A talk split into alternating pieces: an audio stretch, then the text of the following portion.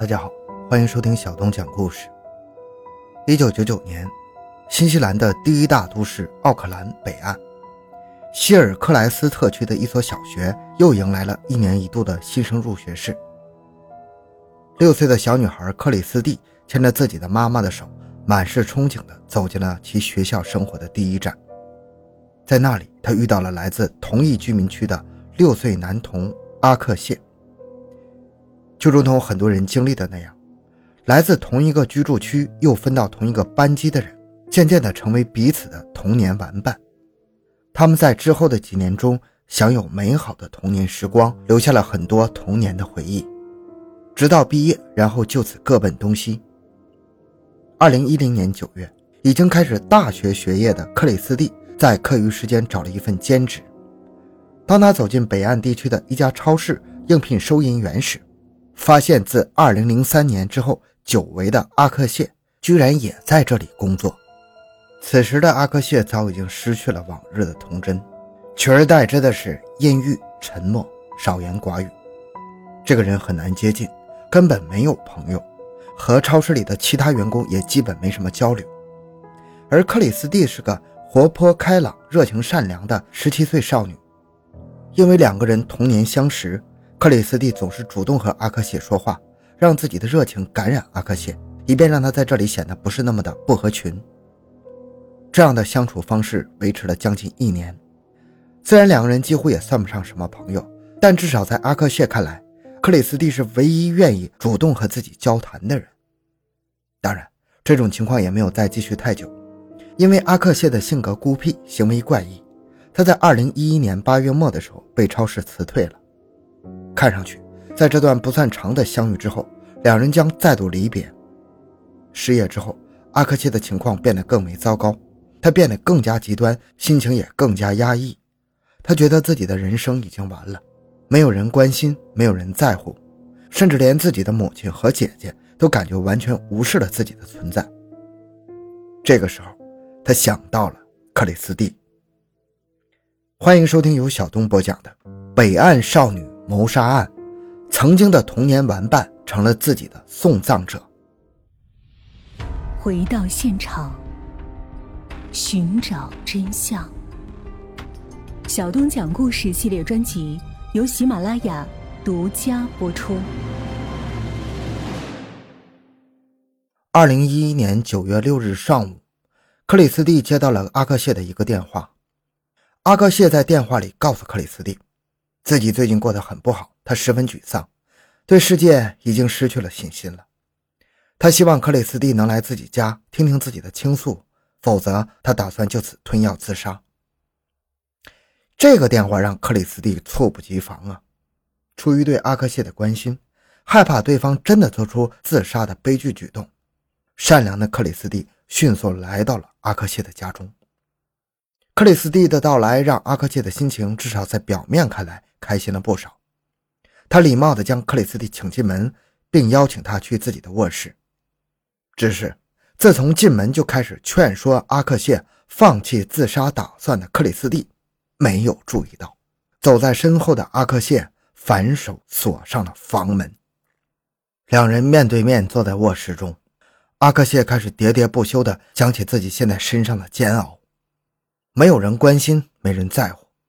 世界上的一切都让他彻底绝望了，工作也没了，家人当他是空气。之后，阿克谢的矛头忽然就转向了克里斯蒂，指责他同样无视自己的存在。在自己失业之后，连一个电话都没来过。克里斯蒂开始还在反复劝说阿克谢放弃那些悲观的想法，但之后他发现，阿克谢的精神状况明显不对。阿克谢在对他的无端指责声中，情绪越发的激动起来，并且整个人开始陷入了一种暴怒的状态。开始不安的克里斯蒂下意识的站起来，结果阿克谢瞪着眼睛，直接反手从背后拔出了一把刀，长有二十厘米左右的厨房用刀。克里斯蒂害怕了，他不知道阿克谢想做什么，因此他一边试图用言语来安抚阿克谢的情绪，一边掏出手机想给朋友发短信求救。狂怒的阿克谢挥舞着刀具，命令克里斯蒂马上将手机扔过来给自己保管。阿克谢告诉克里斯蒂，如果你不听从我的指令，我就杀了你；如果你叫喊，我就杀了你；如果你想跑，我就杀了你。”已经陷入极度恐惧之中的克里斯蒂，只能将自己的手机交给了阿克谢，但是这对阿克谢来说远远不够。之后，他不顾着克里斯蒂的强烈反对，挥舞着利刃，以死亡来威迫、恐吓克里斯蒂，强迫他脱掉所有衣物，坐回椅子上去，而他自己则坐在克里斯蒂的对面，不断在自己指缝中转动着刀刃，开始若有所思起来。在令人窒息的沉默之后，阿克谢告诉克里斯蒂，魔鬼在不久前的一天晚上拜访了自己。他看着克里斯蒂，开始描述那场自己与恶魔之间进行的自一开始就必败无疑的战斗，而结果就是恶魔占据了自己的躯体，而他自此就成为了恶魔的仆从。可以想象，在当时的这种环境下，伴随着阿克谢这种令人毛骨悚然的喃喃自语。克里斯蒂当时会是一种怎样的心情？期间，当克里斯蒂隐约听到隔壁屋子传出有人说话的声音时候，他开始拼命地哭叫起来，希望能够借此引起克里斯蒂邻居的注意。但是阿克谢恶狠狠地举着刀，让他控制自己的情绪，并威胁，如果他继续叫喊，自己就会毫不犹豫地杀掉他。在阿克谢近乎发泄地发表了近三十五分钟奇谈怪论之后。他终于心满意足地走到克里斯蒂面前，他告诉已经被吓坏了的克里斯蒂，自己原本的计划是要强暴他，但是现在改主意了。他将所有的衣物扔还给了克里斯蒂，让他穿上。接着，他又归还了手机，并打开了房门，示意他可以离开了。不过期间，他严厉地警告克里斯蒂，不准向任何人提及刚才发生的一切。他扬了扬手中的一个药瓶，说。如果克里斯蒂把刚才发生的事情传扬出去，他就立刻服毒自尽。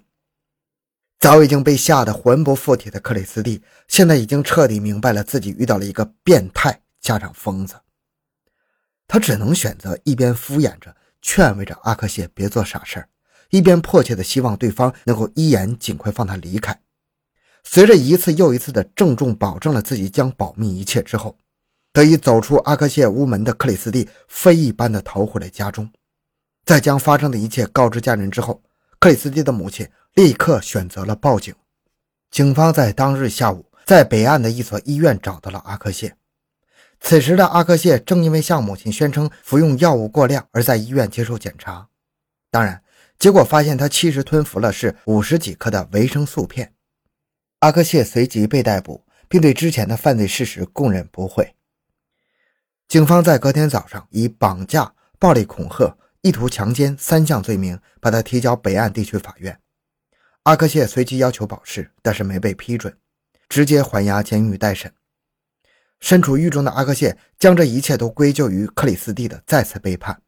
自己明明放过了他，而他也保证绝不会向任何人透露，但是现在自己却被关在牢里。无比愤怒的阿克谢，他决心复仇，并为此秘密制定了一份详细的计划。这份详细的计划就是先博取法官的同情和宽恕，得以保释出狱，然后杀掉克里斯蒂。于是阿克谢在狱中给法院写了一份忏悔书，其中痛斥了自己犯罪念头的脑残性、犯罪行为的恶劣性、对被害人所造成的伤害性。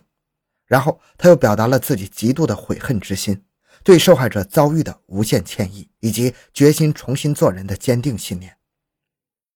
这份言辞恳切的悔过信，连同他的第二次保释申请，被迅速递交给了北岸地区法院。当值法官不知是被他的悔过信打动，还是考虑到阿克谢是年仅十八岁，而且是初犯，就受理了保释申请，并为之召开听证会。办案警方对当值法官受理了阿克谢的保释申请感到极度不满，他们立刻提交了一份报告，表达了他们对此决定的强烈反对。警方认为。阿克谢这个人极度危险，虽然他已经承认了自己的三项控罪，但是根据警方在九月六日的讯问笔录，证明阿克谢这个人具有极强的报复心，并且他的这种强烈的复仇渴望始终存在。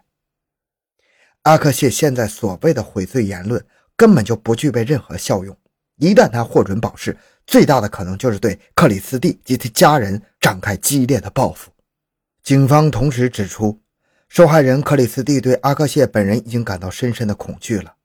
九月六日发生的事件给克里斯蒂的精神状况造成了深远的伤害，以至于克里斯蒂至今都不敢离开自己的家。受害人克里斯蒂不希望阿克谢被保释，深陷于对方可能继续伤害他的极度焦虑中。